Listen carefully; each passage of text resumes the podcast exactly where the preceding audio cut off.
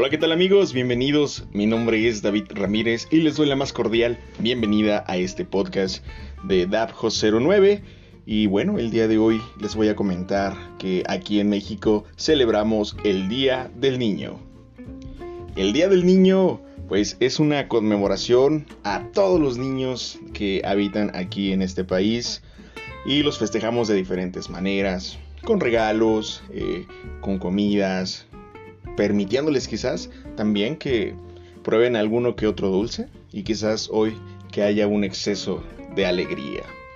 Pero para todas las personas que me están escuchando, ¿tú recuerdas cómo era la celebración en tus tiempos?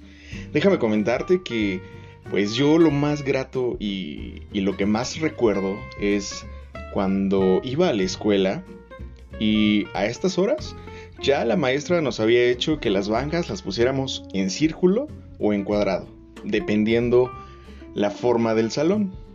Ya que estábamos en círculo, en cuadrado, pues era hora, ¿no? De la comida. Y es ahí donde empezaban a llegar miles de platillos que nos íbamos a degustar. Por supuesto, había pizza, había hamburguesas, había tacos dorados, había flautas. ¿Cómo le llamas tú? Y lo más padre es que después llegaría el postre. Con ello llegaban infinidad de helados, paletas, por supuesto algunas de picante, algunas otras con sabor más dulce. ¿Cómo recuerdo aquellos tiempos? Después de comer, de estar con los compañeros, ¿por qué no un obsequio?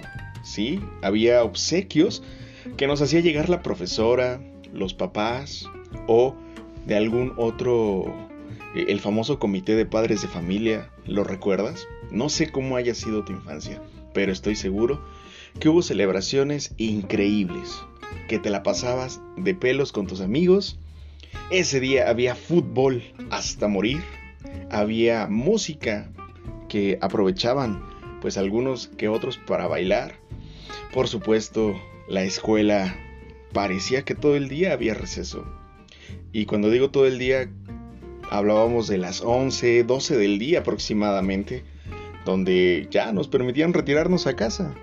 Y no sé si tú recuerdas, pero nos dejaban ir con ropa de calle. ¿Qué es la ropa de calle? Bueno, para todos aquellos que nos están escuchando y quizás no entienden mucho este término, la ropa de calle es simple, es la que más te gustara, no era obligatorio ir con el uniforme, había uno que otro que optaba por ir con el pants, quizás, o quizás ir muy formales, algunos podían ir de short, algunos podían ir de pantalón, de lo que quisieras. De gorra, ¿por qué no? ¿Lo recuerdas? Era súper, súper padrísimo esa época. Por supuesto, nuestra niñez nos marcó mucho los juegos. Sí, ¿te acuerdas de las escondidas?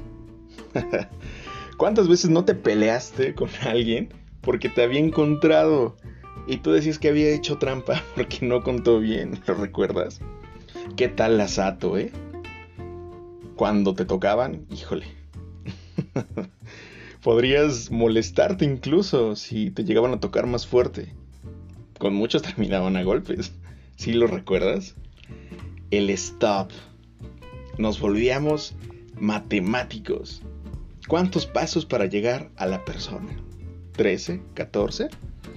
Por supuesto, siempre tratabas de escoger al que veías más débil. Por supuesto estaban los tramposillos, que eran aquellos que, sin que los vieras, poquito a poquito retrocedían. El punto era hacerte fallar y que siguieras ahí contando. Las cazuelitas, ¿recuerdas las cazuelitas? Había chicos muy pesados y déjame decirte que yo era uno de ellos. Difícilmente querían cargarme. Qué triste. No los culpo, tenía sobrepeso. ¿Y por qué no sentarnos a jugar? Basta. ¿Recuerdas? esa invención de cosas que no existían o quizás ponemos en evidencia nuestra mal ortografía. Vaya, Día del Niño, ¿cómo olvidarlo? Una de las etapas magníficas de nuestra vida.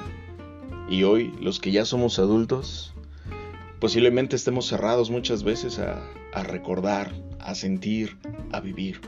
Nos absorben muchas circunstancias de la vida que a veces sentimos que no están en nuestras manos pero creo que es justo y necesario que volvamos a recordar y a sentir. Espero que al igual que yo, con todo esto que te he venido contando, tu mente haya viajado hacia atrás y que hayas sacado una sonrisa. Créeme que yo saqué varias. En fin, hoy vivimos algo totalmente diferente, un cambio de generación. ¿Qué implica esto? Pues esto representa un cambio de ideas, un cambio de costumbres, incluso la forma de ver la vida. Pero lo que de verdad nunca debería cambiar es el objetivo. El objetivo de hacer que nuestros niños se conviertan en hombres y mujeres que mejoren el mundo. ¿O tú qué opinas? Mi nombre es David Ramírez y hoy te dejo este pequeño fragmento de nuestra niñez. Espero que me cuentes y me compartas cómo vivías tú el día del niño. Quizás no todo era la escuela, quizás cuando llegabas a casa también había una celebración o una reunión con tus primos. Muchísimas gracias por haberme acompañado. Esto fue el podcast Express. Nos vemos en la próxima porque traigo más, más contenido para todos ustedes. Espero que tengas un gran día.